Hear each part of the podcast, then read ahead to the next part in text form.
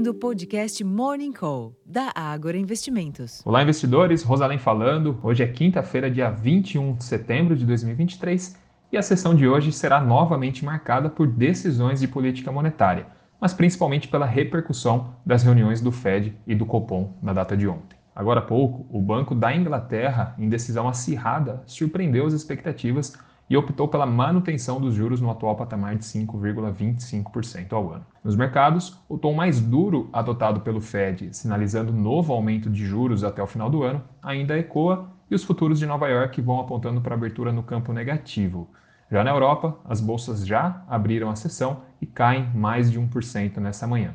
Além disso, o petróleo recua mais de 1% e nessa madrugada o minério de ferro caiu 1,90% em Dalian, China. Além disso, os rendimentos dos treasuries de médio e longo prazo seguem em alta, dando continuidade ao movimento de ontem, enquanto os vencimentos mais curtos ensaiam correção. Ontem, esses vencimentos curtos atingiram máximas em quase 10 anos. Por aqui, a cautela das bolsas internacionais pós-decisão do Fed e também a queda das commodities devem pesar sobre o Ibovespa, em meio à repercussão da reunião do Copom, onde as expectativas de corte de meio ponto percentual foram confirmadas, com a taxa passando de 13,25% para 12,75% ao ano.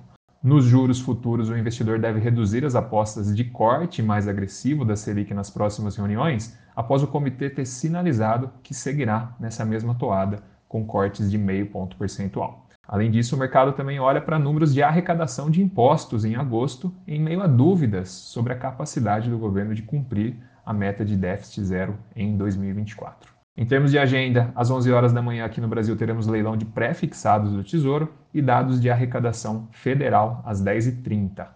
Além disso, o ministro da Fazenda, Fernando Haddad, e o presidente do Banco Central, Roberto Campos Neto, têm almoço às 14 horas. Nos Estados Unidos, saem dados de pedidos de auxílio-desemprego às 9h30 e vendas de moradias usadas às 11 horas. Na Europa, além da decisão do Banco da Inglaterra, o Banco Central da Turquia elevou o juro básico em 5 pontos percentuais para 30% ao ano. E às 11 horas, a presidente do Banco Central Europeu, Christine Lagarde, profere palestra na França. Como destaque da Ásia, o Banco do Japão anuncia decisão de política monetária nesta madrugada de quinta para sexta-feira.